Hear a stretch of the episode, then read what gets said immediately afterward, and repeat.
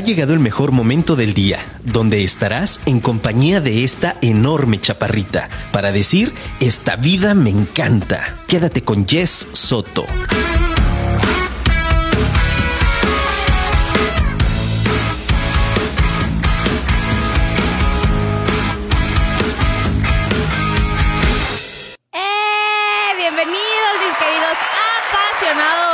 Qué punto, no se crean, no soy tan puntual, ¿verdad? Son las 8 con 2 de la noche en esta calurosa y hermosa perla tapatía. Bienvenidos como cada jueves a tu espacio favorito. Ah, me manché, ¿verdad? Oigan, episodio número 66. Traigo el simple porque hoy sí vengo de buena. Se nota que no vengo cansada, ¿verdad, Luigi? La semana pasada venía toda zombie.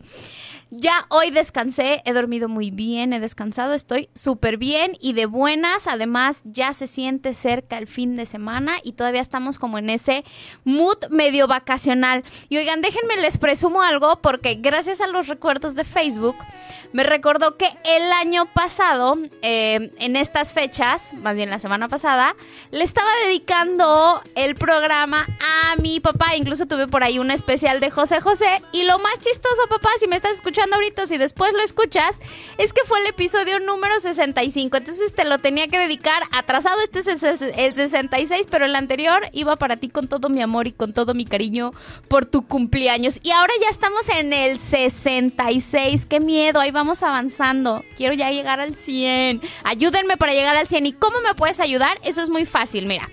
Si ya descargaste la app, está fabuloso, pero aunque nos escuches siempre en vivo, ayúdame a irte a cualquier plataforma de podcast que utilices para que califiques, para que le des a la campanita, porque eso me ayuda a crecer y a cada vez hacer esta comunidad de apasionados más grande, que cada vez eh, estamos llegando a más y a más lugares, tanto dentro de la República como en Estados Unidos, como en Canadá, como en Argentina, en Chile, etcétera. Entonces, saludos a todos los que me escuchan fuera, fuera de México. Y bueno, el mes de abril sigue. Recuerden que estamos con temáticas eh, infantiles de, de, niños. Y hoy tenemos un tema padrísimo. Si me sigues en redes sociales y si sigues a Firma, te darás cuenta del tema. Y si no, de una vez te las paso. Aparezco como yes.soto-bajo en Instagram y como yesoto en Facebook. Que por cierto, en Facebook estamos a nada de llegar a los 4000. Gracias, gracias. Y bueno, el, el, tema del día de hoy es crianza respetuosa. La verdad es que es un tema que a mí me intriga mucho de un tiempo para acá. Y es que gracias a estos algoritmos de las redes sociales modernas, últimamente me ha salido mucho contenido y me parece de verdad algo fabuloso, algo que, que, no es una moda, ¿no? Sino que es más bien como este cambio de chip de las mentalidades de los padres actuales y que para mí que no soy mamá, creo que el estarlo haciendo antes de que eso suceda, eh, creo que es el momento adecuado y no cuando, cuando ya la hemos estropeado. Entonces, creo que es un buen momento para tratar el tema. Si tú ya eres papá, no importa, tienes que quedarte, incluso si eres hijo, porque también te va a ayudar que te caigan un montón de veintes. Y si está en tus piensos ser papá o mamá en algún momento, definitivamente no te lo puedes perder. Y ahorita te voy a presentar a la invitada. Mi Luigi, ¿quieres ser papá? Entonces, por favor, ponga atención nada de que anda cuatro hijos. Ay, Luigi, tranquilo. Después voy a hablar de planificación familiar también. sí, después tengo que traer ese tema, mi Luigi. Y para eso traje a una expertaza en el tema. Miren, es una invitada que ya tenía un buen de tiempo queriendo este, tener aquí conmigo y por fin se me hizo, porque además para este tema no se me ocurre mejor persona. Miren, ella es licenciada en Educación y Desarrollo Humano, pero además también tiene posgrados en terapia breve, en neurobiología del comportamiento humano, como facilitadora socioemocional, como educadora familiar en disciplina positiva. También está certificada en disciplina positiva en la primera infancia, certificada también en disciplina positiva en el aula y certificada como consultora de aliento en el programa. ¿Cómo se llama? Encouragement. Y diplomado de gestión y organización de sociedades civiles, diplomado en sexualidad humana, diplomado en educación especial. Ella se especializa en asesorar a las familias para la implementación de herramientas de disciplina positiva y educación emocional en el proceso de crianza. Acompaña a los adultos en el proceso de cambio e identificación de creencias, mejorando su salud y la toma de decisiones a través de herramientas de inteligencia emocional, regulación, disciplina positiva. También es experta en análisis y revisión del comportamiento de alumnos y grupos para la intervención e implementación de herramientas para el desarrollo humano. O sea, así o más chiquito su currículum, ¿verdad? Y para mí es un gusto hoy presentarles a Evely Orozco. Bienvenida, Evely. Porra, porra. Oh, sí, sí ha estudiado. Bienvenida, ¿cómo sí, estás? mis viernes ya no son tan sociales, de pronto ya son más de mood de estudio. Y, Ya sé. Sí, ya sé. De pronto, muy bien, muchas gracias por invitarme. La verdad que yo Eh. emocionada, encantada de poder estar acá con ustedes, con la comunidad. De esta vida me encanta porque justo creo que cuando nosotros decidimos ser papás, tenemos que disfrutar la crianza, ¿no? En lugar de sufrirla. Yo siempre termino mis talleres diciendo a los papás, espero que al menos hoy ya disfruten la crianza. Dejen de sufrirla, porque a veces también el miedo de ser papá nos hace cometer unos errores tremendos. ¿no? Híjole, esa creo, creo que diste en un punto muy bueno como para empezar. La verdad es que eh, conforme yo más he crecido, Evelyn, más miedo le tengo a ese tema porque veo más cañona la complejidad. O sea, eh, creo que pasa un poquito como en el tema del matrimonio, en donde romantizas como la boda y ese momento, pues sí, pero y la boda dura cinco o siete horas y después enfréntate a la realidad. Así lo veo con el tema de la maternidad, que lo que romantizamos, pues es a lo mejor la sesión de fotos con la pancita y el baby shower y demás. Pero hace, hace poco una de mis compañeras de la universidad fue mamá y subió una foto encantadora de su bebé y yo le posteaba como, eso no es muy anticonceptivo de tu parte. Y me contesta como, no, te voy a mandar una de mis boobies después de amamantar. Créeme que no hay mejor anticonceptivo. anticonceptivo. Y entonces está bien padre porque esa es la realidad de la maternidad, ¿no? Así Y, es. y, y creo que ese es el inicio, pero el tener en tus manos el, pues la responsabilidad de, de crear a un ser humano, digo, aunque, ya- aunque ya vi- vino al mundo en el estado físico, pero pues su cerebro está en limpio. Y todas esas conexiones que haga este neuronales básicamente están en tus manos. Entonces, creo que el, el tema para mí de la maternidad cada vez lo veo más como la musiquita que me pone Luigi. Luigi, por favor, musiquita de miedo. Así, así. Entonces, ¿cuándo es un buen momento para empezar a empaparme de esto? Fíjate que ahorita decías tú, bueno, cuando nosotros vamos a, a estudiar crianza o hablar de crianza respetuosa, el mejor momento es pre. O sea, antes de ser papá, yo necesito también entender cómo yo me construí como niño o como niña. Claro. Ahorita que hablabas del mes de abril y del Día del Niño, bueno, hay que algo importante es que cuando tú te vuelves papá, la mayoría de veces tu inconsciente es el que toma el control y las riendas. Sí. Por lo tanto, es, es un niño criando a otro niño o a, a veces es una niña criando a otra niña. ¿no? Claro. Y, y mucho depende como de la etapa y la edad que va viviendo tu hijo. A veces te das cuenta que, que si tu hijo tiene ocho, es tu niña de ocho peleando con tu hijo de ocho, ¿no? O cuando son adolescentes, aquí viene otro temazo, ¿no? en la parte de la crianza claro. súper interesante. Pero, pero yo creo que el mejor momento siempre es pre, ¿no? Si tú ya estás pensando formar una familia, tener hijos, este es un buen momento para que tú empieces a empaparte de todo lo que tiene que ver con la crianza respetuosa Claro. con todo lo que tiene que ver con las etapas de desarrollo. Porque a veces también nosotros vamos por la vida castigando a los niños por ser niños. ¿no? Sí. Y esa parte es como importante. Oye, es que llora mucho, es que hace un berrinchazo, tiene tres años, ¿qué hago para que se calle? Eso hace un niño de tres años. Claro. Entonces, cuando nosotros podemos entender esas etapas y esos procesos de desarrollo, entonces la crianza se vuelve muchísimo más ligera, porque vas, vas cumpliendo ese rol, vas Claro. acompañando como en el, en el proceso, ¿no? Entonces, un buen momento para arrancar, si tú todavía no tienes hijos, es si ya lo estás Siempre considerando, prepárate, pensando, claro. prepárate. Si tú quieres también como adulto, tú dices, yo no pienso tener hijos, la crianza respetuosa no siempre tiene que ver con el niño, sino con tu propio niño. Claro. Entonces, cuando tú también quieres em, cambiar alguna creencia Desde limitante, si claro. habláramos como de PNL o habláramos de comportamiento, entonces podrías irte hacia atrás entendiendo un poco cómo descubriste todo el mundo, qué interpretaste sobre ti mismo y sobre el mundo, y entonces cómo se generó esa creencia limitante. ¿No? Excelente. Cuando hablamos, por ejemplo, en las empresas o en las organizaciones, luego vas descubriendo cómo se juegan estos roles también. Cómo un colaborador a veces está jugando el rol de hijo adolescente y entonces el jefe, en lugar de ser un buen líder, se vuelve el papá. Claro. ¿no? O la mamá del colaborador. Entonces, la verdad es que la crianza respetuosa a mí me abre un panorama muy grande porque podemos hablar de distintos roles, ¿no? En este, en este proceso de crianza. Pero si tú estás pensando formar una familia y aún no, entonces este es un buen momento para aprender. Excelente. Y seguramente para todos estos papás, este, millennials y demás, es un término con el que a lo mejor estamos un poco familiarizados.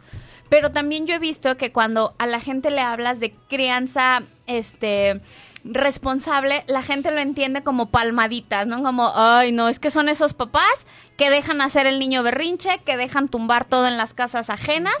Esa es la creencia normal, ¿no? Sí, fíjate que en este, en este inter o en este proceso en el que estamos como reconstruyendo la crianza, podríamos hablarlo así, estamos en una tendencia a irnos a los polos, ¿no? Veníamos como de una crianza sumamente autoritaria, una crianza donde todo gira alrededor del adulto y el adulto elige, decide, hace, este, el niño no tiene voz ni voto y entonces en este enfoque vamos al otro lado y decimos, no, los niños tienen que ser escuchados, los niños tienen voz, los niños tienen voto. Y el- la cuestión aquí, o sea, este, péndulo ahorita está como entre el polo y el polo, ¿no? Pero cuando hablamos de crianza respetuosa, lo que hay que entender es que aunque tú googlees y que, que des clic y te salga 20 de, de información, será importante que siempre te acerques a un especialista en crianza, ¿sí? Porque lo que vas a encontrar ahí lo vas a interpretar desde tu propia historia. Y volvemos al punto. ¿Se acuerdan que iniciamos así? O sea, te acompaña tu niño o tu niña al momento de criar. Entonces, si tú no estás consciente de eso, lo que tú vas a leer lo vas a interpretar de acuerdo a lo que tú consideras que es conveniente. Y esto es lo que pasa muchas veces. Sabes, yo aplico crianza respetuosa, entonces yo dejo que mi hijo se exprese y que haga y que entonces viva las emociones y le permito y entonces tenemos también a ciertos papás o ciertos adultos que se olvidan de jugar su rol de adultos en la dinámica familiar. Y entonces son estos papás que permiten absolutamente todo. Y cuando nosotros permitimos absolutamente todo, entonces tampoco estamos siendo respetuosos, también estamos violentando. Claro. Entonces, estos dos polos al final están en el margen de la violencia. O sea, yo no puedo ni darle todo el poder al niño ni permitirle absolutamente todo, porque entonces soy negligente. Y tampoco puedo estar castigando, violentando y golpeando, ¿no? Porque también Sí, qué, punto tan importante. Y ojo, mis queridos apasionados, Evelyn dijo algo muy interesante sobre cómo un niño criando otro niño, y más si eres un niño herido, no un niño que no ha trabajado como en toda su historia individual, híjoles, lo que es lo que le espera a tus bebés. Entonces, váyanse a los dos últimos episodios que hablamos justamente este de las huellas de la infancia, porque esto los va a enlazar mucho con lo que nos está contando Evelyn. Y algo de lo, de lo que mencionaba sobre la permisividad, creo que es como se confunde la, la crianza responsable con permisividad, pero antes creo que se, que se eh, confundía la, la disciplina con el miedo que le, que le ejercías a un niño, ¿no? Así es. La mayoría de veces, fíjate, cuando me toca acomodar estos talleres, los papás se confrontan mucho a nivel personal. Porque si dicen, bueno, a mí me, me sirvió, a mí me ayudó, yo soy una buena persona. Y nadie pone en tela de juicio que seas buena o mala persona, ¿sabes? Yo soy muy creyente de que nuestros papás al final hicieron lo que pudieron con lo que tenían. Y ellos, dentro de esa construcción social, creyeron que era lo mejor para nosotros. Sí. Pero ¿qué cuando yo te pregunto si tienes un problema, recurres a tu papá? ¿Cada cuándo lo visitas? ¿Cuándo te avientas un café con él? ¿Cuándo disfrutas un momento? ¿Cuántas veces puedes ser sincero? ¿Cuántas veces te sientes conectado realmente con él? Claro. Y entonces dicen, no, pues no. Tengo cuatro años que no lo veo, tengo cinco años sin hablarle, es que yo nada más voy de entrada por salida, no hay conexión. Y una, una de las bases, por ejemplo, en el enfoque de crianza respetuosa y de disciplina positiva, que hoy les voy a hablar un poco más de disciplina positiva, que es este mismo enfoque, tiene que ver con el primer principio y es la conexión. Hacerle sentir al otro que es valioso e importante. ¿Sí? Que vale, que aquí suma, que aquí cuenta. Claro. ¿no? Y entonces a nosotros nos Cállate porque montón- soy tu mamá. porque ¿no? soy tu mamá o a mí no me hables así. A mí no, soy tu mamá y a mí me respetas, ¿no? Ajá. Y te tienen la mano levantada y no me estás respetando tú a mí, ¿no? Exactamente. Claro. Entonces, en, es- en estos principios lo que vamos buscando todo el tiempo es como esa lógica, ¿sabes? Ese sentido de valía y de pertenencia que todos los seres humanos buscamos. Si trasladamos estas mismas necesidades, este- esta necesidad de pertenecer o sentirte importante a un ambiente empresarial, pues por supuesto que los colaboradores que se sienten valiosos e importantes Claro. no necesitan más motivación. Sí. Son tomados en cuenta y entonces ahí están, influyen. Sí. Cuando tú no te sientes valorado en algún lugar, te vas. El problema es que tu niño de tres años no se puede ir. Ni el de nueve, ni el de seis, ¿no? Sí. O sea, no me siento valorado, pero no me puedo ir.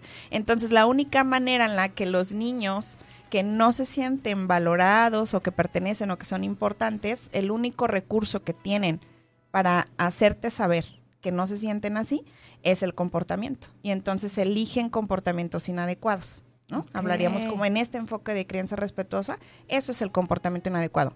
Es un mensaje que nosotros tenemos que como identificar, codificar para decir, sabes, no estoy cubriendo una necesidad emocional que no es evidente, ¿no? Tengo que saber cuál es esa Que necesidad. no es evidente, qué importante. Tengo que saber cuál es esa necesidad emocional para entonces poder darle a mi hija o a mi hijo esto que necesita y que vuelva a sentirse valioso e importante, que vuelva a sentir ese- esa conexión conmigo y entonces viene la colaboración. Ok. ¿no? La Y dinámica. eh, hablabas ahorita de disciplina positiva. Ajá. M- Me parece que antes el tema de la disciplina se confundía con maltrato. ¿A qué te refieres con disciplina Fíjate, positiva? A decirle, disciplina- ay, mi amor, sí, Ya. no tiraste todos tus juguetes, no importa. Yo los junto, eso es O disciplina aventaste positiva. tu teléfono a la pared y se te rompió, compramos otro. Sí, no te preocupes, mi amor. No quiero que te me Ya frustres. sé, ya sé. No, fíjate, disciplina positiva es un enfoque dentro de la crianza respetuosa. Mm, Hay dos autoras que fueron las creadoras como del método, Jane Nelson y Neil Lott. Y ellas lo que hicieron fue como ir, ir trayendo estos principios de Alfred Adler, de este psicólogo, este, y aterrizarlos, hacerlos como, lo voy a resumir muchísimo, pero hacerlos como súper sencillos y fáciles de digerir para los papás y para todas las personas que estamos acompañando a niños. ¿no? Entonces ya hay disciplina positiva para primera infancia, para salón de clases, disciplina positiva este, en las organizaciones, disciplina positiva para la pareja, porque al final todos buscamos pertenecer, ser valiosos, importantes. Entonces claro. esas necesidades que nos mueven son las mismas que van a mover a tu niño de 3, al de 9, al de 11, al de 12, al de 16, a la de 15, al de 15. ¡Ey! Me Eh, dijo ya 15 y me anotó. y me Y apuntó así- que diga. Y así nos vamos. O sea, son las, Ese mi Luigi, vas a ver, ¿eh? son las mismas necesidades, ¿no? El ser humano tiene esas necesidades, al final dicen estos principios. Vamos a encontrar muchos autores de crianza respetuosa y eso es padrísimo, porque cada uno te va a ir dando un plus y cada uno te va a ir dando como un poquito más para el enfoque. Entonces, el enfoque que tú encuentres y con el autor con el que tú sientas que haces esa conexión, vale la pena, ¿no? Que te vayas por esa línea. Yo te hablo un poquito de la que a mí me hizo mucho sentido, que fue esta de disciplina positiva, pero también he leído un- algunas cuestiones de Bowlby del apego y también hemos leído algunas otras cosas, ¿no? O las heridas de la infancia, o hemos trabajado como con todas estas partes. Entonces, en esta, en esta línea, la disciplina anteriormente pues teníamos o recurríamos un montón de veces al castigo, ¿no? Y, al- y a la violencia literal física, porque era la manera en la que nosotros nos quitábamos de encima ese comportamiento inadecuado rápido. Sí, claro. ¿no? Entonces, ¿qué había debajo o qué hay de fondo? Pues hay miedo. Siempre. Y el miedo no siempre educa. No generalmente educa. A veces es bueno, pero no generalmente educa. Entonces, Controla, pero no educa, Ajá, ¿no? así es. Y aquí en este, en este sentido, la disciplina nosotros la trasladábamos a lo largo de la historia como genero miedo, se va el comportamiento, lo estoy disciplinando, Claro. ¿no? Como en esta parte. Pero si nosotros revisamos bien qué significa disciplina, significa discípulos. O sea, tener allegados a ti. Tú tienes, tú eres una persona disciplinada y entonces generas ahí. ¿Cuántos nos hacen falta para llegar a los mil? ¿Cuántos discípulos necesitamos? Nos hace falta como 200, Bueno, menos. Necesitamos 200 más, ¿no? Pero la gente te va siguiendo por eso. Porque al final dicen, oye, pues su disciplina, lo que piensa, lo que dice, Ah, me hace sentido, es congruente. Y voy en su está, línea. entonces me alineo. Ah. Entonces, ay, mis hijos no me hacen caso. No tienes congruencia. Claro. ¿Sí? No te sigue. Y entonces empiezas a darte cuenta. Cuando nosotros hablamos de ese término de disciplina, entonces lo que estamos buscando justo es eso, es guiar al otro de la manera más positiva posible para que pueda el desarrollar. ejemplo al final. Entonces necesitas mucha congruencia. Por eso la chamba cuando tú vas a criar empieza primero contigo. Exacto. ¿sí? O sea, primero contigo, como qué me genera conflicto. ¿Por qué de pronto yo pienso que golpear a otro es una manera de entender? ¿No? Es una manera de educar, es una manera de qué. Entonces, cuando yo lo empiezo a trabajar o cuando tú como papá o mamá o adulto empiezas a reflexionar, te vas a dar cuenta que no te hace nada de sentido. Porque luego le decimos, es que yo te quiero muchísimo, yo te amo. Y entonces mandamos unos mensajes tremendos a los niños sobre que las personas que lo aman lo pueden lastimar. Exacto. Y luego vemos los índices de violencia en el noviazgo en los adolescentes Claro. y los papás decimos, pero ¿por qué? claro. Porque a lo mejor desde los 4, 5, 6, 7, 8, 9, 10, 11, 12, 15 años, yo le dije a mi hija que la amaba, pero le di donde le dolía. La castigaba porque Donde sabía que eso le dolía. La lastimaba. La humillaba, La ¿no? humillaba porque la estaba educando. Y la controlaba, ¿no? Y esa era mi manera de demostrar amor. ¿no? Exacto. Y entonces, ¿cómo interpreta el amor? De esa de manera. esa manera, claro. Exacto. ¿Sí? Entonces, en, en, este, en este enfoque tenemos que ser cuidadosos también de no irnos a los polos, porque entonces yo también puedo estar eligiendo formas inadecuadas que van ahí a alimentar. ¿No? Claro. Como es- estos Claro. patrones o estas heridas al final. Al Claro. final todos vamos a terminar con alguna herida en la infancia. Es Y no- parte de... Ajá, y no necesariamente provocada por los padres. ¿No? Porque puede ser una figura muy fuerte para ti, un maestro, este, Sí, tu entrenador de tu entrenador, algún referente. claro. Ah, exacto. Y puede ser que él dijo una palabra, te lastimó, te ofendió, tú sentiste, ¿no? Que se rompió algo y entonces ahí se genera una herida. Es decir, no todas nos corresponden a los papás como para que se liberen tantito y Claro. nos liberemos. Sin embargo, podemos contribuir, ¿no? A que a que esa herida sí sea una herida de la infancia Sí, qué profunda. tan receptivos puedan estar, por ejemplo, a una humillación, ¿no? Ajá. Cómo trabajas tú con, con tus hijos, qué hacer ante esas situaciones, por ejemplo. ¿no? Exacto. Ok. ¿Y cuál es entonces este rol del adulto del que me hablas en este, en este tipo de educación? Fíjate, en, en este enfoque se trabajan como varios principios. Hablábamos hace rato primero de la conexión. El adulto entonces acá se vuelve un guía, ¿sí? Un, acompañante en el proceso de desarrollo. Al adulto le toca entender que lo que tú vas a hacer es acompañar a otra persona que piensa diferente a ti, que siente diferente a ti, que interpreta la vida diferente a ti.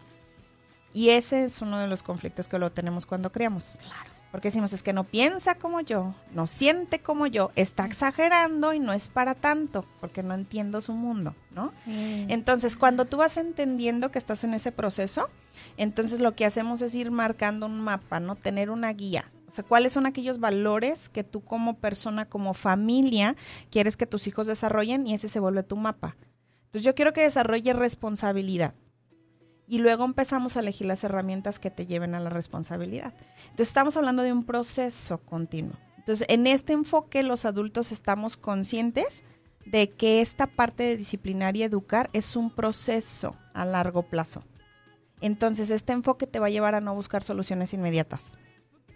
Quiero que deje de llorar. Ok. Acompáñalo, consuélalo, ¿no? Revisa qué le, qué le movió la emoción. Eso hacemos en el enfoque. Y valida su Acompañamos, valídalo, ajá. Exacto. Y lo vamos acompañando para Sí. que entonces él aprenda a regularla.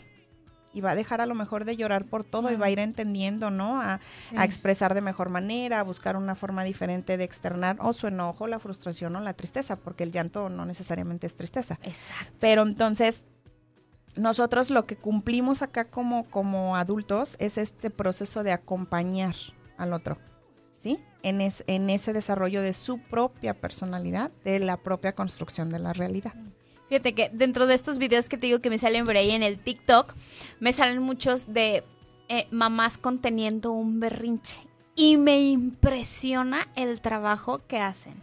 O sea, cómo se ponen a su nivel. Si el niño está en el suelo, la mamá se pone en el suelo y entonces le dice, entiendo cómo te sientes, yo también a veces me siento así, pero mira, tranquilo, respira. Y de verdad es que a mí eso me impresiona, porque típicamente lo que tendemos es que si hay un niño, yo- digo, yo no soy mamá, pero hay un niño llorando y es como, ¡ay, cállate! ¿no? Sí, claro. no tenemos como esa sensibilidad de tratar de, de acompañar al niño, porque ni el niño se está entendiendo, es un niño, ¿no? Estamos hablando de un niño a lo mejor de tres o cuatro años que no, no alcanza a procesar su emoción, pero la está viviendo. Y esa guía, entonces, a, ver si lo entiendo bien, es para ayudarlo a identificar, a aceptar que está bien estar enojado, estar frustrado, estar triste, etcétera, pero a saberlo dirigir. ¿no? Exactamente. Si aquí estamos hablando de, de, por ejemplo, este proceso de acompañarlo en la regulación emocional. Entonces estamos hablando de que em, en esta etapa el niño va a requerir que tú le modeles. ¿Sí? O sea, su corteza prefrontal, que es la que toma esas decisiones de, híjole, te voy a poner un ejemplo de un adulto. Híjole, se me cayó la nieve. Pues bueno, tengo dos opciones. Me tiro al piso y lloro, ¿no? Porque quería Sí. muchísimo mi nieve de pistache y se me fue. O digo, y pues ya, ni, Ni modo. modo, Mañana me compro otra o me regreso y me compro otra, ¿no? Tu corteza te da para eso. Porque tu experiencia de vida y todo lo que tú has hecho ya te da. Un niño de tres años no. Es un mundo. En ese momento cree que es la única nieve que hay porque su cerebro piensa en blanco o negro y cuando se le tira, entonces El él también muere porque está, está viviendo una pérdida. Wow. Literalmente está viviendo una pérdida. Entonces los adultos tendemos a adultizar a los niños. o sea, estamos esperando que un niño de 3, de 4, de 5, de 6 tome decisiones desde la corteza prefrontal que ni siquiera tiene. ¿no? Porque la va a tener madura entre los 21 y 26. Si bien O sea, nos va. Biológicamente hablando, entre los 21 y los 26 la debe de tener, ¿no? Ya luego podemos hablar de esos adultos. Que ahí es donde yo les digo, es tu niño. Claro. O sea, no es tu adulto tomando la decisión, es Sí, tu claro. niño, tu niño interior. Entonces, en este proceso de acompañamiento podemos hacerlo. Si tú tienes el tiempo, si tú tienes el espacio y puedes decirle al niño, entiendo que estás enojado, se vale, ¿no? Yo me sentiría igual porque pues se te cayó la nieve, ¿sí? Claro. Cuando te calmes podemos buscar un plan. Entonces, aquí es donde entra es este rol tan importante que jugamos nosotros como papás, porque luego entonces, si tú no estás consciente de que tu rol es acompañar y hay que validar para que el comportamiento vaya cambiando, lo que vas a hacer es uno, actuar desde la culpa, actuar desde la complacencia o desde la comodidad. Entonces yo puedo tomar una decisión como, híjole, qué mal papá soy, mi hijo está sufriendo, la gente me está viendo y entonces desde la culpa yo elijo algo. Y el cerebro del niño lo va a interpretar así, va a decir, ay, mira, mi mamá tiene un botón de culpa aquí que Claro. yo si le pico, obtengo, ¿no? Y luego si yo estoy actuando desde la parte de complacer, entonces yo voy a darle absolutamente todo porque lo que quiero es evitarle el sufrimiento. Quiero complacerlo por completo, ¿sí? Y si yo estoy actuando desde la parte de la comodidad, entonces digo, ay, ya que se calle.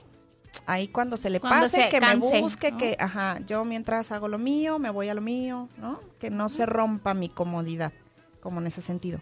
Entonces aquí es súper importante que nosotros también como papás estemos pensando, a ver, ¿desde dónde estoy actuando? De la comodidad, de la culpa, de la complacencia, ¿para dónde me estoy moviendo? ¿No? Y esto no es respetuoso ni para mí, ni para, para el niño.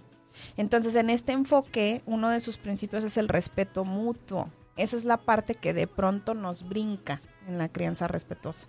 Que de verdad cuando tú lo preguntas a un papá que elige golpear, cuando tú le dices, ¿eso te parece respetuoso a la dignidad de tu hijo? No.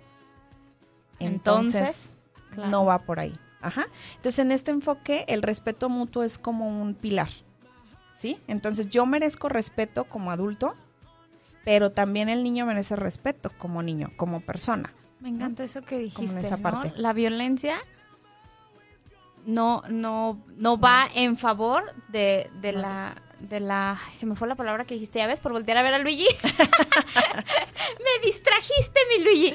Este, eh, ay, mira, perdone mis apasionados, se me fueron las cabras. Pero bueno, no te preocupes. pero- Seguramente me cacharon ahí la idea, bueno, más bien le cacharon la, la idea, la, la dignidad. O sea, que no es digno para un hijo el recibir los golpes, ¿no? Me, me parece súper sabio esa parte. Sí, entonces aquí, por ejemplo, nuestro rol siempre va a ser de ser guías y acompañantes.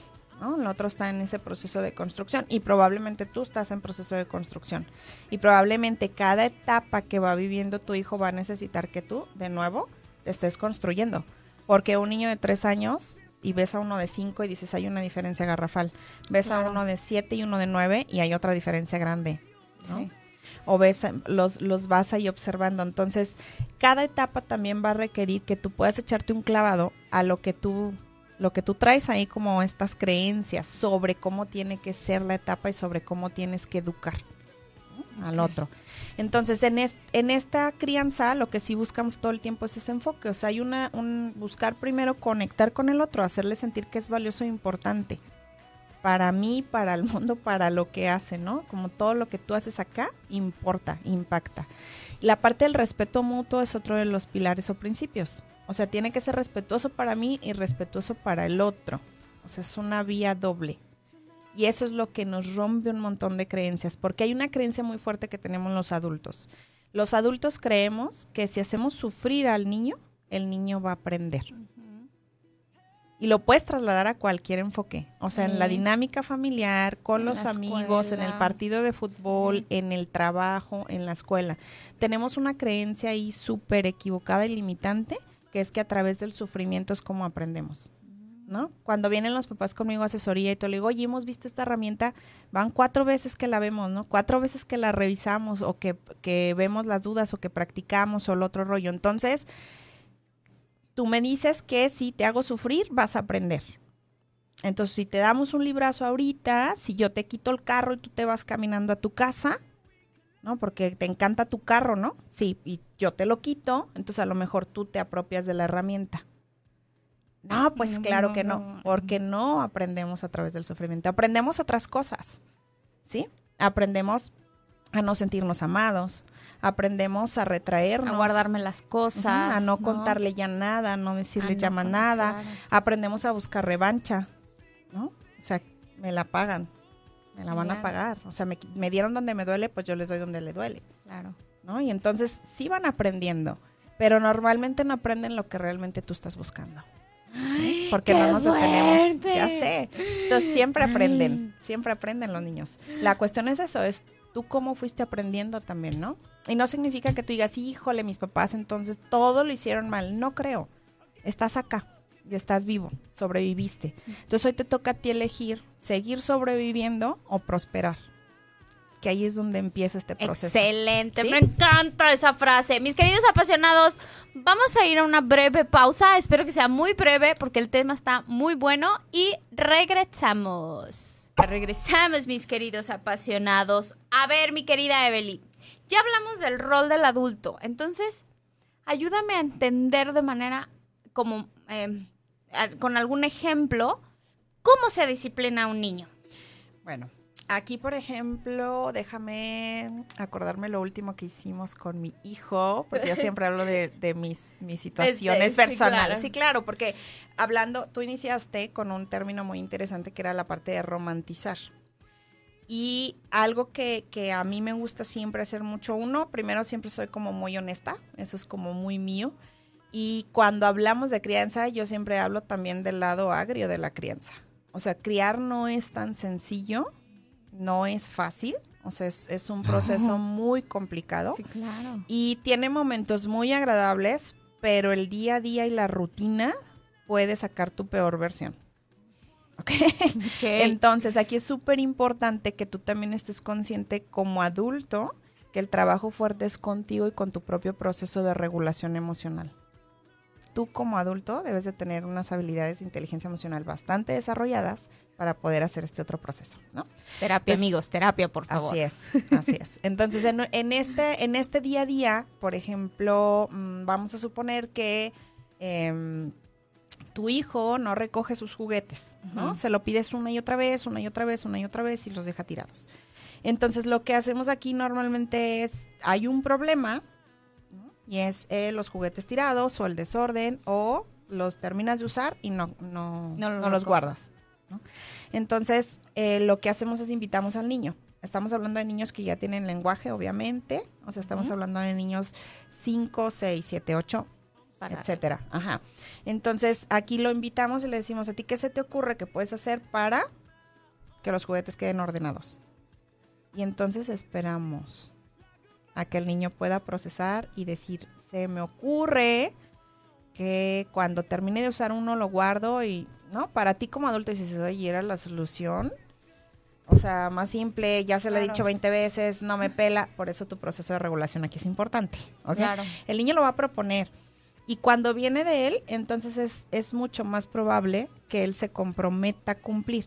Entonces lo que vamos haciendo en este proceso es invitarlo a que vea cuál es la solución al problema. Hacerlo partícipe de la solución. Ajá, ¿no? Porque eso que te, qué necesidades cubre, ¿te acuerdas que digamos? Eres valioso, eres Claro. importante, lo que tú dices acá es tomado en cuenta. Claro. no Entonces- soy yo mamá mandando. Ajá, ¿no? soy yo la que se impone. Cuando nosotros todo el tiempo nos imponemos, entonces vamos a aventar al niño a que se revele todo el tiempo porque va a buscar cubrir esta necesidad de poder personal. De valía. A como dé lugar, ¿no? Hay cuatro necesidades básicas en este enfoque, ahorita se las voy a decir, me las recuerdas.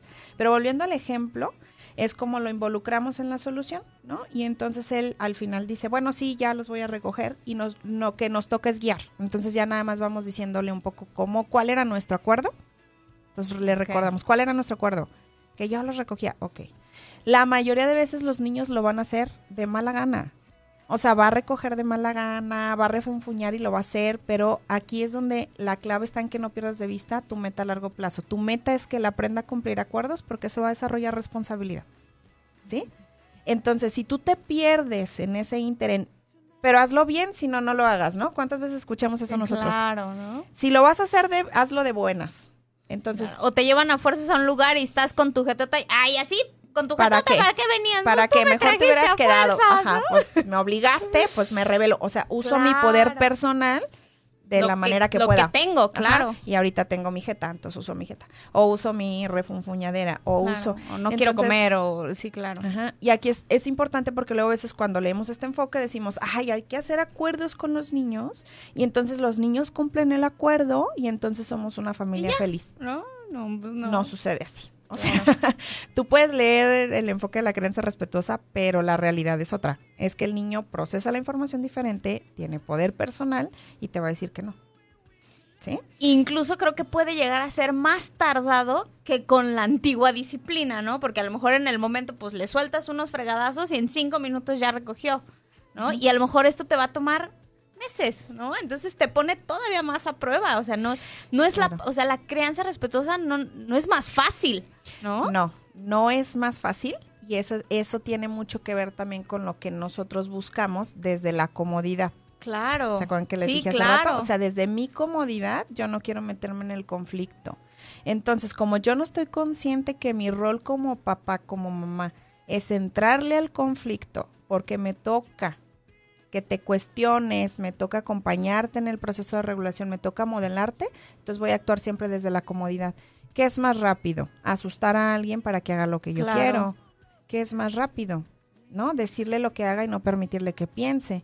Entonces luego a lo mejor tú eres una mamá o un papá que está, siéntate, levántate, come, levanta, recoge, siéntate, no hables, bañate, peínate. Ponte esto, ¿no? Entonces Claro. imagina que le damos más de 500 órdenes a un niño en el día.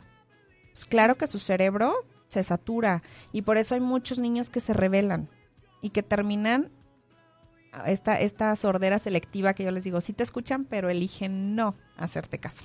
¿no? Entonces se satura. Imagina que alguien te esté diciendo a ti todo el tiempo, siéntate, párate, la diadema, ahora no, el agua, déjala, suéltala, agárrala. De pronto dices, espera, ¿no? A- un stop.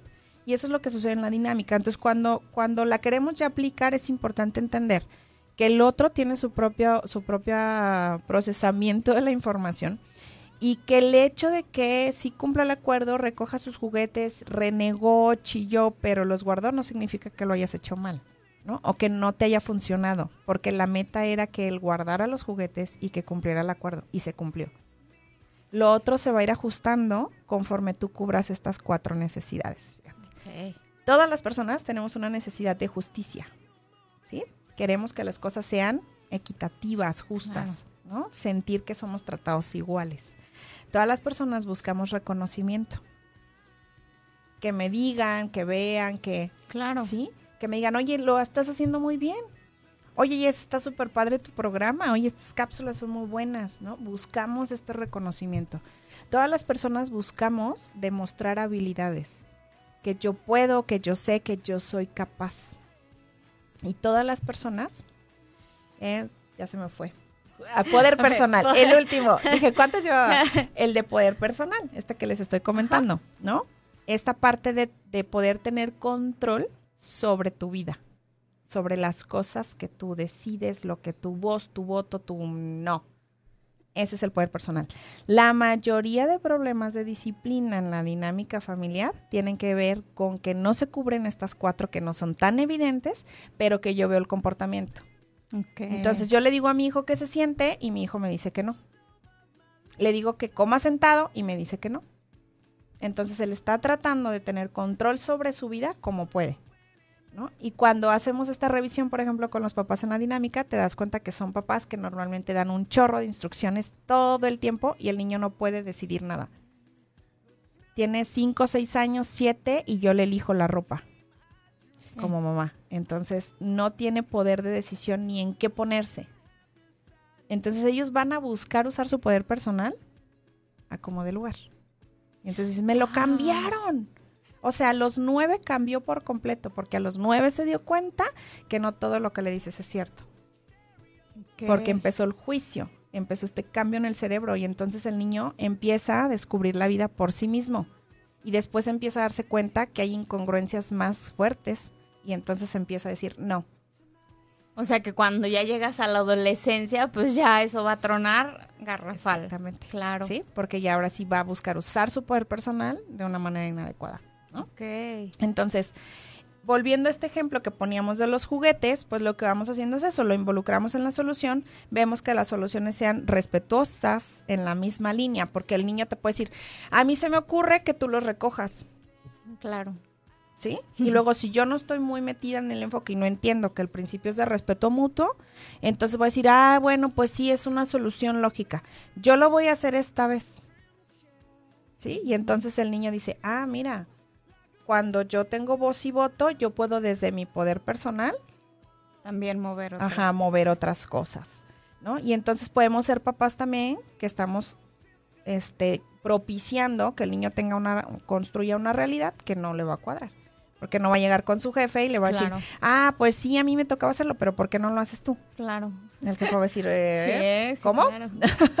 Entonces, vamos contribuyendo también a que ellos tengan una, distorsión, ¿no? En esa percepción de la realidad. Y entonces los niños creen que así funciona el mundo, que los adultos obedecen y que ellos dan las órdenes. Y no se trata de eso, se trata de llegar a la colaboración. ¿Sabes?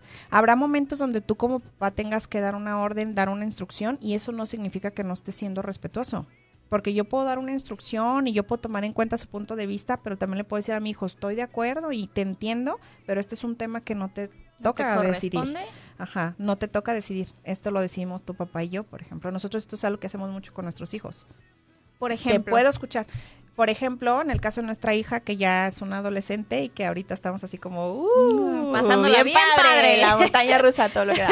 Entonces, este, ella, todos sus compañeros desde los 10 años tienen un teléfono celular. Uy, qué tema que todos los papás van a traer ahorita. Así es, entonces el teléfono, el teléfono, el teléfono, el teléfono, y entonces hablamos y dijimos, estoy de acuerdo, pero el teléfono celular, o sea, tendría que ser una necesidad para comunicarte, si te vas a trasladar sola o algo, y hasta que tengas 12 años, vamos a traer el tema del celular para revisar.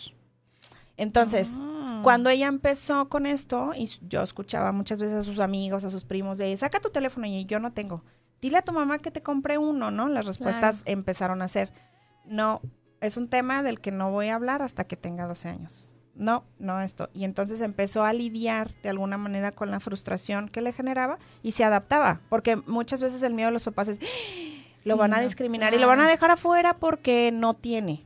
¿No? Desde la culpa o desde la complacencia porque no quiero que sufra. Entonces, ella lo procesó, ¿no? Ahora nos dijo, bueno, es que mis amigas me dicen que si me pueden escribir y entonces le dije, ok, a mi teléfono. Vamos entrenando, ¿sí? A mi teléfono y entonces les dices que es mi teléfono y que aquí te pueden escribir. ¿sí? Y entonces tiene sus momentos donde le digo, ah, aquí está, ajá, ahora me lo regresas porque ya voy a trabajar, ¿no? O voy a hacer, o voy a... Entonces vas entrenando. Uno, una de las cosas en este enfoque es eso, es que nosotros tenemos que invertir tiempo en entrenar. Es por eso que a veces no se vuelve tan sencilla. Claro. ¿Sí? Porque incluso sería más fácil dárselo y que se estuviera quieta, ¿no? Claro. Y la cuestión es que hablábamos del principio de conexión. No se va a conectar contigo, se va a conectar con alguien más. Claro. Ese es el meollo. Pero he visto casos, Evely, a ver, ¿qué, qué piensas de eso? Donde a niños que les quitan los teléfonos golpean a los papás. O sea, estas nula regulación de las emociones, ¿no? De todo lo que han aprendido. O sea, de, de alguna manera no es culpa del niño. Claro. ¿no? Y aquí, aquí es algo, o sea, el, el adulto ha enviado un mensaje equivocado, ¿sí? Todo el tiempo. El mensaje fue que te, estamos para complacerte, entonces fue subiendo de nivel. O sea, cuando los niños llegan ahí sus niveles es porque el adulto creó un contexto continuo y constante donde distorsionó la percepción del niño. ¿no? Ahora que escuchas mucho, por ejemplo, a otros adultos hablar de la generación de cristal. Y Sí. que ves en internet un montón de memes de, uy, ya no se puede decir nada porque la generación de cristal es que hay que revisar bien, ¿no? O sea, si a lo mejor lo que tú estás haciendo es ofensivo Normalizar Y- las ofensas. y estás como haciendo sentir mal a alguien o rompe la dignidad o no hay un respeto mutuo, entonces no es normal. ¿Sí? Y segundo, también si es una persona que tiene nula tolerancia a la frustración y que tiene una distorsión porque cree que el mundo tiene que acomodarse a él, entonces no tiene inteligencia emocional. ¿sí? No tiene habilidades socioemocionales. Y entonces hay que ayudarle a desarrollar. Y para que pueda existir una generación de cristal, entonces tuvo que haber una generación de padres negligentes. Y ahí es donde no está el foco. Todos hablamos de estas generaciones, pero ¿dónde está el foco? O sea, Claro. ¿por qué llegaron a ese punto, no? O cuando hablamos de estas generaciones autoritarias, Sí. pues fue un- repetir un patrón porque funcionó en algún momento.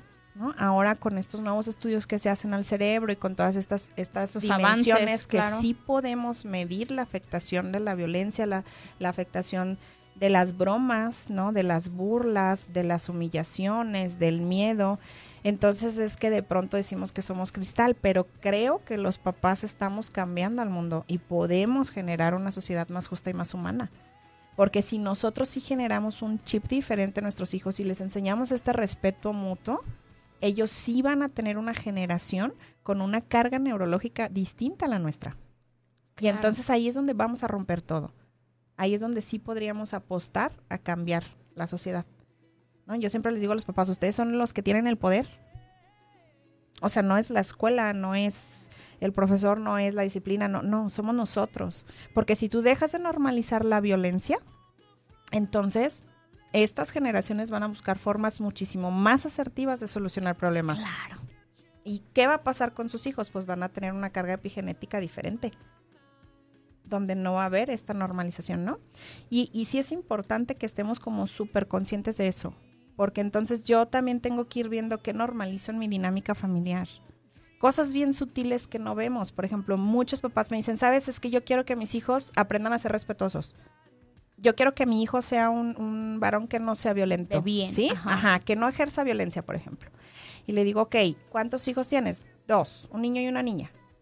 Ok, entonces hay que educar en las habilidades para la vida. Hay que educar en los valores, no en el género. Porque Uh, entonces también yo puedo claro. educar a una hija, ¿no? Que no valore o que violente. Claro. O que tenga una creencia sobre que ella lleva la batuta. Y entonces seguimos reproduciendo. Entonces cuando tú, tú como papá te permites cuestionarte estas cosas, entonces te transformas tú, pero le permites a tus hijos romper toda esa carga de los patrones generacionales. Y eso es maravilloso, porque hay una liberación tremenda, pues, ¿no? No manches, Evely, creo que este tema da para mucho, mucho, pero mucho más. Estamos, nos quedan como seis minutos, Evely, y me encantaría que nos platicaras quién puede acudir a ti eh, y cómo acudir a ti, ¿no? En dónde te encuentran. Claro. Mira, bueno, a mí puede acudir cualquier persona que esté interesada en conocerse y cambiar patrones. O sea, estamos hablando de cualquier adulto que diga, sabes, Mm, no sé por qué, repito, repito, repito, ¿no? Porque siempre escojo el mismo tipo de pareja, por Ajá. ejemplo. Sí, por ejemplo, yo les puedo decir que uno de Puros los, infieles, ¿no? de los Ajá. acompañamientos más lindos que tuve fue con un señor ya de 65 años. ¡Wow! que decía, es que quiero saber por qué, repito el patrón y entonces estuvimos trabajando un poco como con esas creencias, con lo que pasaba en la crianza, en la infancia y fue maravilloso. O sea, estuvo padrísimo. 65, padrísimo. o sea, no hay edad para No. romper estos, estos paradigmas, No. estas ideas limitantes. Eso es, eso es padrísimo en el desarrollo humano, ¿no? Como ahora quiero ser mejor en esto. Y acuden también conmigo muchos padres de familia que quieren mejorar la dinámica, ¿no? Como ya toda la dinámica familiar, encontrar rutinas mejores, implementar herramientas más específicas para las situaciones, o sea, ir dando pasos hacia este enfoque para que ellos puedan hacer ese cambio en, en- en el proceso. Y acuden a mí también profesores que dicen, ah, no puedo con este grupo, estos alumnos, Mira. esta parte, no que estoy en esa parte entendiendo. no lo había pensado, claro. Sí, y trabajamos mucho también con, acompaño a muchos maestros para poder entender al alumno y poder implementar dinámicas y estrategias para eh, la parte de grupo. Ay, qué bonito Entonces eso que el también se hace- haga eso. Se hace súper padre. Tengo maestros muy motivados también, ¿no? Que, que siempre nos están como buscando en ese, en ese proceso, sí. Y también acuden con nosotros em, empresas que buscan como capacitación o talleres que les permitan a los colaboradores conocerse para entender cuándo están jugando su rol de niños y hacia dónde tienen que moverse. Eh, ¿no? Conocer su personalidad, entenderse de mejor manera como grupo y favorecer como, como la colaboración Ok. en, en- en ese proceso. Entonces, la verdad es que trabajo con todos. Yo, por ejemplo, lo que no atiendo son niños. ok. ¿ok? O sea, sí tengo programas de inteligencia emocional para niños y damos talleres, siempre son en grupo o hay, hay individuales también. Pero los niños entran ahí. ¿Por qué se los comento? Porque normalmente me dicen, tengo un niño de 8 años que es un torbellino y quiero que lo veas. ¿Sí? Entonces es como, mm, si vamos a ver primero qué hacen ustedes para que el niño sea un torbellino. Entonces podemos revisar que baje como ese nivel. Hay algo importante en este enfoque y hay que entender que todos los comportamientos se alimentan. O sea, todas las reacciones de los adultos alimentan los comportamientos de los niños. Entonces, cuando tú ves que hay un comportamiento recurrente, inadecuado, que no te gusta, que no va por la línea que tú quieres, que lo quieres cambiar, primero tenemos que revisar cómo lo estás alimentando tú. ¿Sí? Cómo reaccionas, qué haces, qué le dices, para que entonces el niño perciba que esa es la manera en la que puede sentirse valioso, importante o que pertenece. Y repite el comportamiento. Entonces, lo que no, con lo que no trabajo son niños. Ajá. Sí, trabajo con los adultos para que aprendan. Con a el niño de la, Con que vive dentro del adulto, Ajá ¿no? con el niño del adulto para que pueda acompañar. Sí tenemos acá donde yo estoy en Caneb, obviamente hay un equipo de expertos y de terapeutas y todo. Y cuando sí vemos que es un caso que amerita un proceso terapéutico, Entonces ya lo, lo pasamos con alguno de los terapeutas de acuerdo al perfil o el estilo de terapia, lo que creemos que considera o que le va a servir mucho al niño, ¿no? Pero si la mayoría es como ya no con él, ¿no? Y yo veo que te hace caso o yo veo que Sí, se comporta claro. bien, justo por eso no trabajo con ellos, porque acá la figura de autoridad es el papá. Claro. Entonces son los que tienen como que recuperar su figura ahí, ¿sí? O sea, es todo este todo este proceso. Entonces puede acudir desde familias, desde mamá solita, papá solito, los matrimonios, este Los que estén pensando en formar los que estén familia, pensando los en que ya formar la familia, tengan, los así es. docentes, las empresas. Ajá, y son, Luigi, ya te las- vamos a anotar a los cursos. dice, ya pónganme. Y es maestros, ¿no? Para, para esta parte de, de acompañarnos también en ese proceso. Y puedo como brindar estas asesorías. Abuelos, Evely. Sí, también tengo. Sí he recibido abuelos que es como, ¿qué hago? Porque siento que no. O, o no estoy ayudando o no me gusta lo que se está generando. Y sí, sí les damos como algunas herramientas también para trabajar mucho con do- lo que le toca, ¿no? O sea, hasta donde Sí. le toque lo que le corresponde y Porque cómo este puede ir dicho de que el, el- el abuelo malcría, pues no ayuda, ¿no? Y, es algo que también vemos mucho, ¿no? Sí, sí, sí, sí. Entonces también se pueden involucrar. Sí, ¡Qué también padre! pueden involucrarse ahí, exactamente. Ok, excelente. ¿En dónde te encontramos en redes sociales? Ah, bueno, en, en Facebook me encuentran como Evel Orozco. También pueden seguir nuestra página que es CANEP, CAT, C-A-D, en mayúscula. Ahí van a ver publicados todos los cursos, todo lo que tenemos, frases. ¿Son digitales, presenciales? Tenemos De los, dos, tenemos presenciales y tenemos varios en línea o en híbridos. También tenemos, por ejemplo, para todos los profesores o gente que, que trabaja acompañando a otros.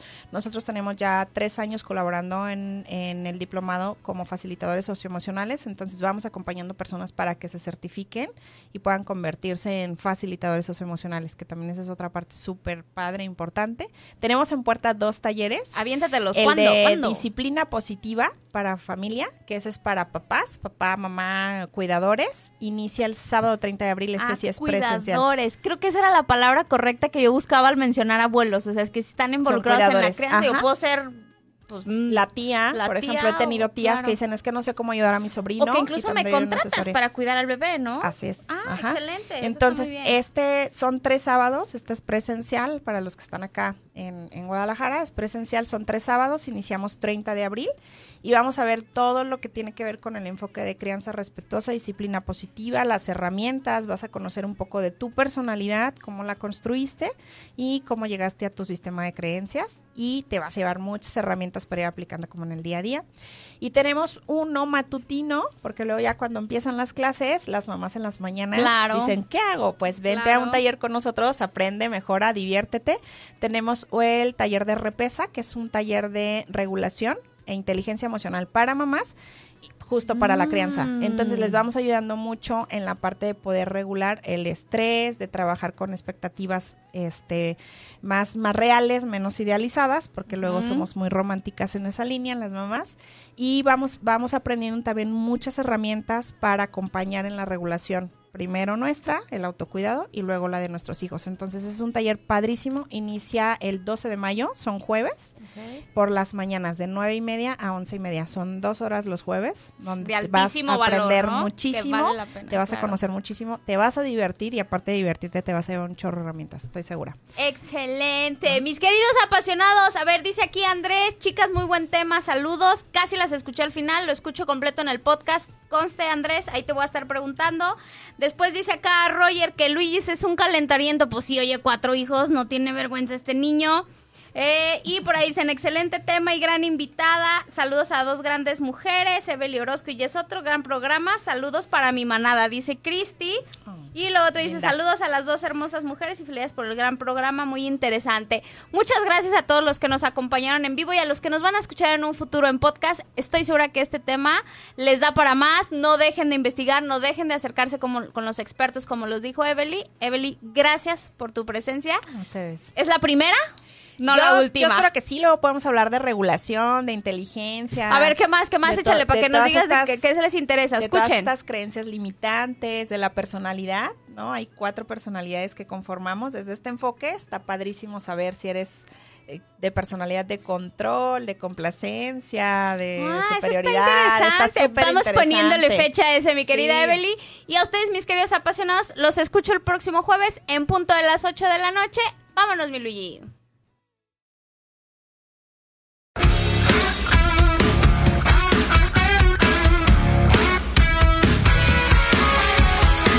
Sin duda este fue un super episodio. Recuerda que tienes una cita con Jess Soto el próximo jueves en punto de las 8 de la noche.